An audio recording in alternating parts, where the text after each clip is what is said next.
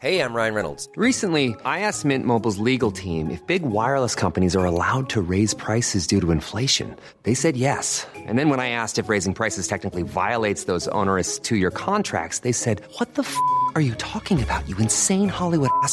So to recap, we're cutting the price of Mint Unlimited from $30 a month to just $15 a month. Give it a try at mintmobile.com slash switch. $45 upfront for three months plus taxes and fees. Promo rate for new customers for limited time. Unlimited more than 40 gigabytes per month. Slows. Full terms at mintmobile.com.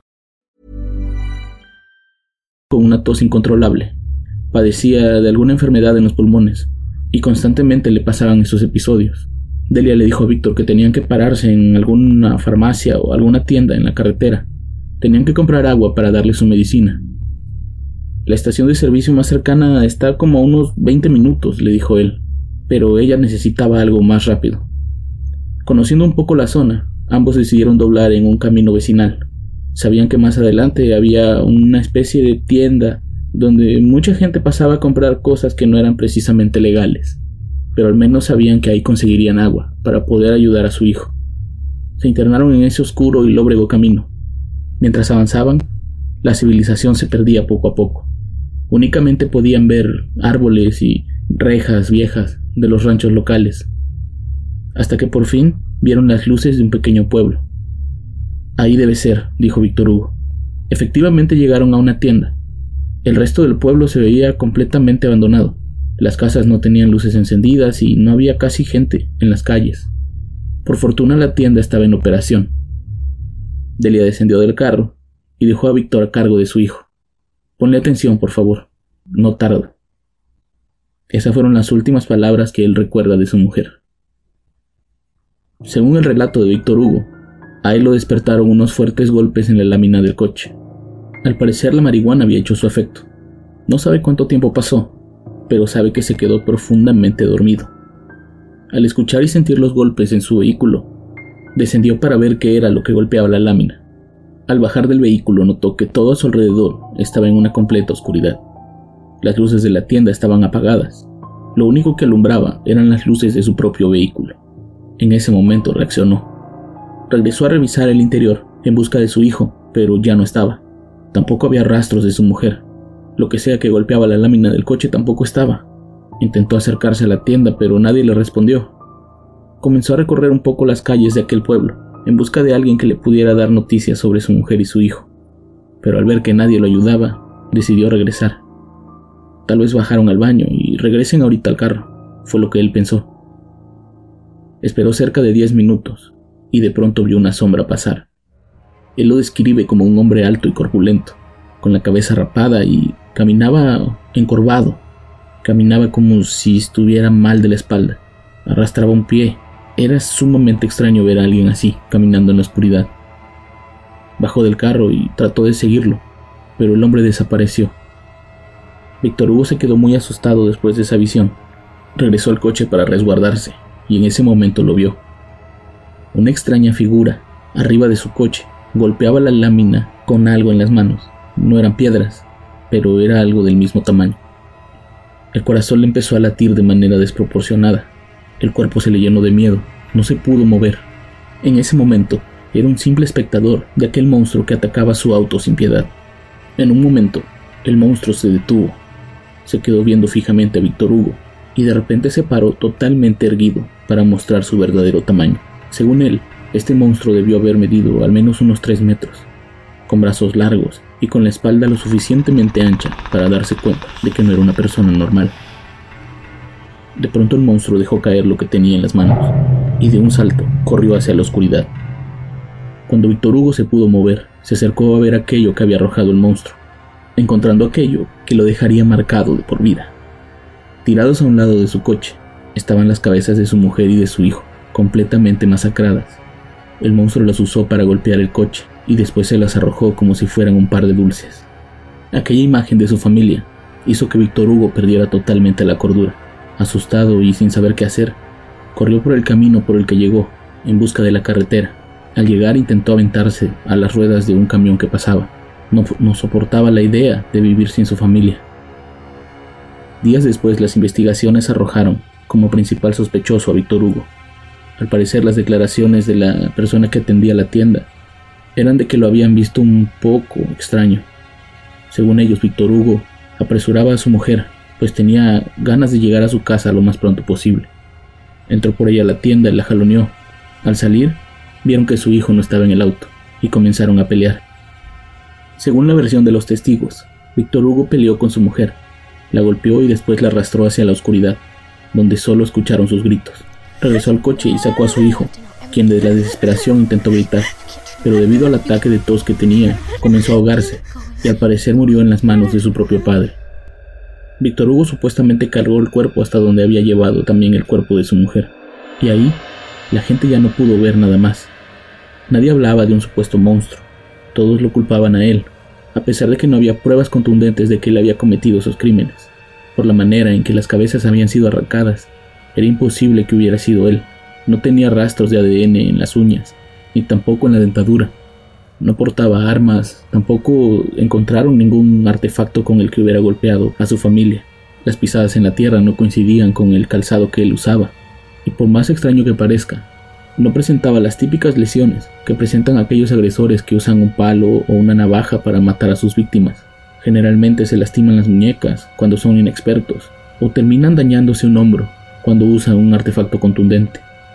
Víctor Hugo no presentaba absolutamente nada de eso, pero tenía en la sangre una mezcla de alcohol y marihuana, lo cual lo hizo un blanco fácil para las autoridades necesitadas de encontrar un culpable. Por recomendaciones de expertos, Víctor Hugo fue encerrado en un psiquiátrico. No podía ir a una cárcel normal, pues se supone que era un peligro para la sociedad. Él nunca dejó de apoyar su versión. Siempre dijo que él no sabía lo que les había pasado y describía y pintaba a aquel monstruo en su celda, una y otra vez. Su familia poco a poco lo fue abandonando. La culpa y la vergüenza los obligaron a emigrar de la ciudad.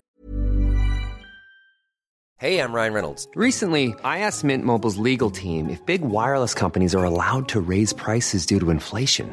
They said yes. And then when I asked if raising prices technically violates those onerous two year contracts, they said, What the f are you talking about, you insane Hollywood ass? So to recap, we're cutting the price of Mint Unlimited from $30 a month to just $15 a month. Give it a try at mintmobile.com slash switch. $45 upfront for three months plus taxes and fees. Promo rate for new customers for limited time. Unlimited more than 40 gigabytes per month. Slows. Full terms at mintmobile.com. Hiring for your small business? If you're not looking for professionals on LinkedIn, you're looking in the wrong place. That's like looking for your car keys in a fish tank.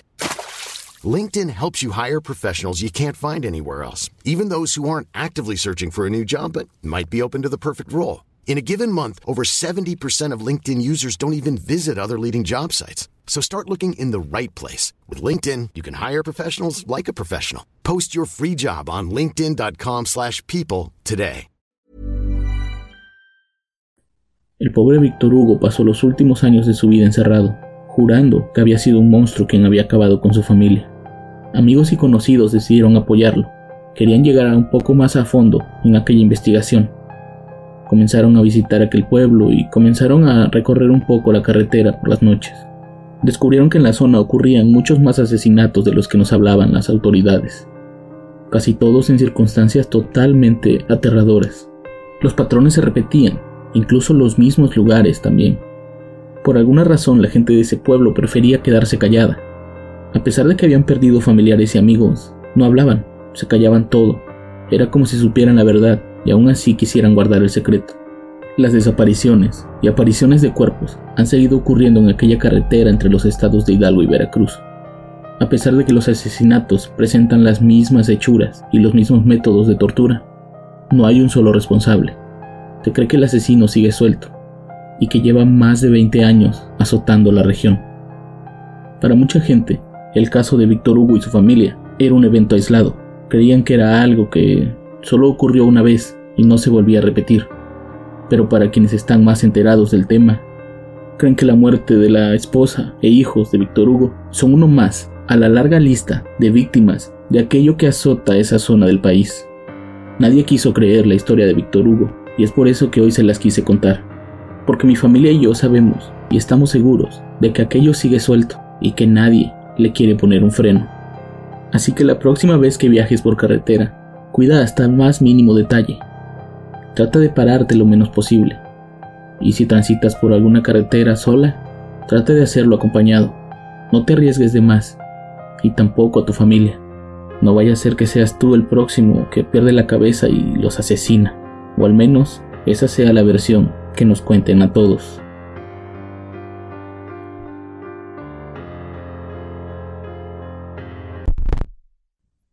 Ya lo escucharon. Tengan mucho cuidado la próxima vez que salgan solos a carretera. Nunca se sabe cuándo puede ser la última vez. Yo los espero el próximo miércoles para más historias, solo aquí, en su programa favorito de la noche. Buenas noches.